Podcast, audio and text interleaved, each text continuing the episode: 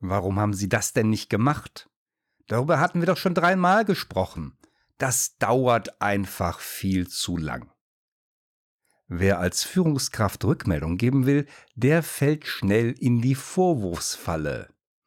Statt sachlich und am konkreten Beispiel bezogen das Feedback aufzubauen, reihen sich die Vorwürfe aneinander. Dabei hatte man sich das doch ganz anders vorgestellt. Wie Sie als Führungskraft die Vorwurfsfalle vermeiden, darum geht es in dieser Ausgabe von Orientierungszeit.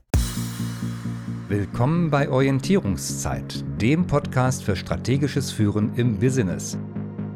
Mein Name ist Jürgen Wulff. In Orientierungszeit gebe ich Ihnen praxisnahe Tipps aus 20 Jahren Erfahrung in der Arbeit mit über 10.000 Führungskräften. Lassen Sie sich inspirieren. Und nun viel Spaß mit dieser Episode.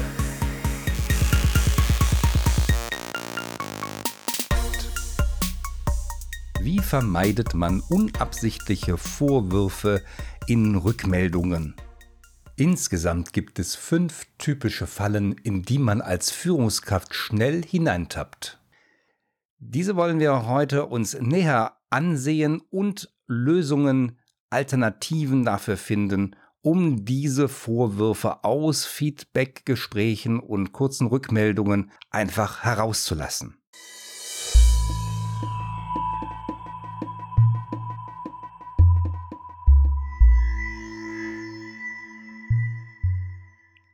Die häufigste Falle ist die Warum-Frage.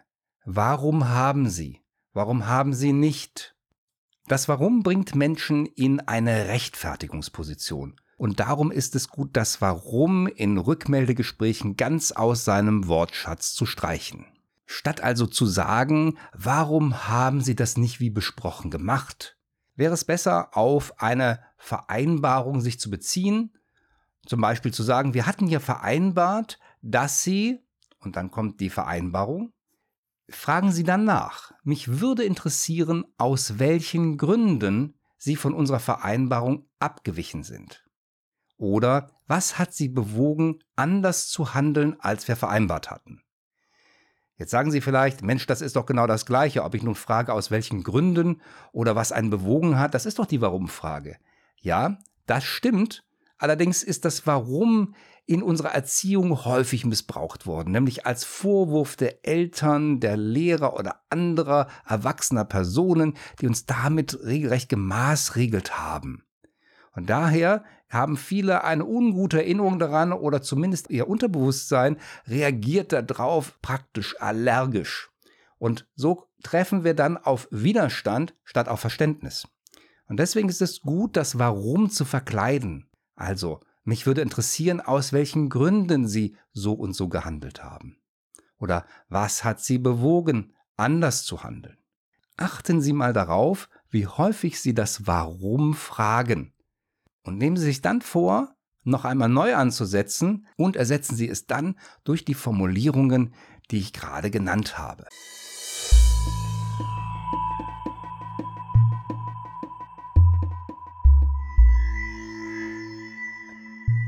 Eine weitere Vorwurfsfalle sind Ausdrücke, die mit einer impliziten Bewertung einhergehen. Das hatten wir doch schon dreimal. Das haben Sie erst nach zwei Tagen gemacht.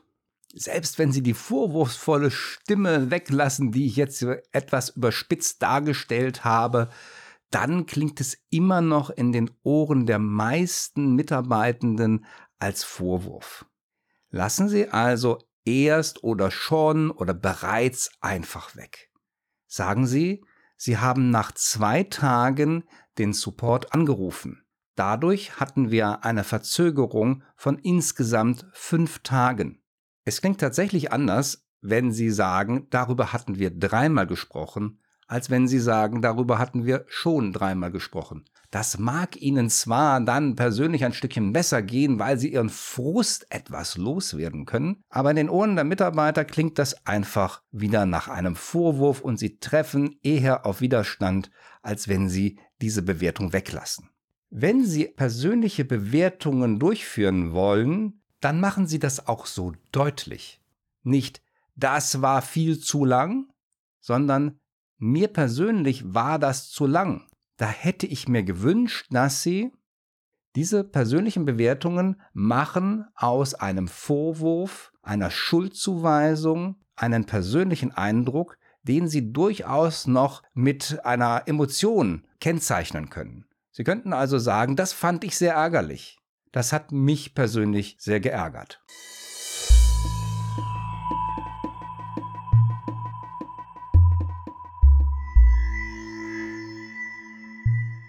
Was würden Sie denken, wenn jemand zu Ihnen sagt, immer kommen Sie zu spät, noch nie haben Sie das richtig gemacht, keiner hier im Haus hat Verständnis dafür.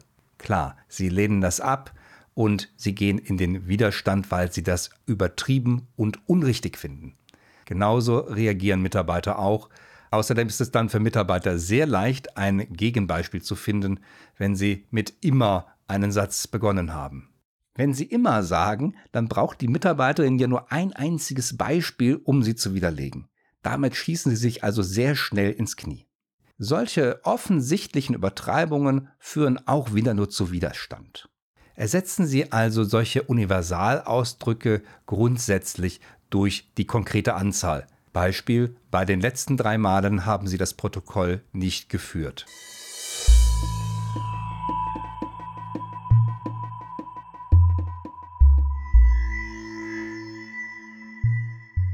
Die Krönung der Vorwürfe wäre ja ein persönlicher Angriff. Nach dem Motto, Sie sind schuld, dass wir jetzt beim Kunden dumm dastehen. Solche Angriffe gehen ganz schnell auf die Persönlichkeitsebene und werden von den Betroffenen auf dieser Ebene noch ausgewertet. Sie fühlen sich also als Person diskreditiert. Nehmen Sie solche Angriffe heraus und gehen Sie konkret auf das Verhalten ein, das Sie kritisieren wollen. Beispiel, Sie haben zwei Tage gewartet, dadurch kam es zu einer längeren Verzögerung. Fassen wir also noch einmal zusammen. Lassen Sie warum weg und fragen Sie lieber nach den Gründen oder was eine Person bewogen hat, so und nicht anders zu handeln. Lassen Sie auch Begriffe wie erst, schon oder bereits weg.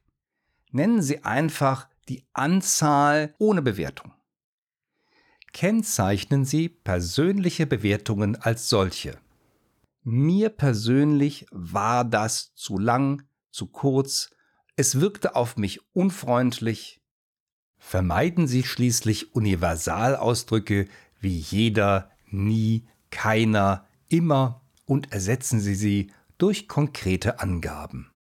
Und zu guter Letzt, persönliche Angriffe bringen keinen weiter, führen nur zu Streit Gehen Sie lieber auf das konkrete Verhalten oder die mangelnde Leistung ein und zeigen Sie auf, welche Konsequenzen, welche Folgen sich daraus ergeben haben. Wenn Sie diese einfachen Hinweise berücksichtigen, werden Sie in Ihrer Rückmeldung viel effektiver werden. Sie werden weniger auf Widerstand stoßen und mehr auf Verständnis. Dass jemand sich freut über eine negative Rückmeldung, wird natürlich weiterhin nicht passieren, aber wenn Sie zu einer Einsicht und einer Verhaltensänderung beitragen, dann haben Sie als Führungskraft Ihr Ziel erreicht. Bis zum nächsten Mal bei Orientierungszeit, dem Podcast für strategisches Führen im Business mit Jürgen Wulff. Alle Downloads zu dieser Folge unter www.jürgenwulf.de/downloads. Weitere gute Tipps für Ihren Führungsalltag finden Sie in meinem Buch Zielführend. Unternehmen brauchen Führung, Führung braucht Orientierung. Erschienen bei Wiley.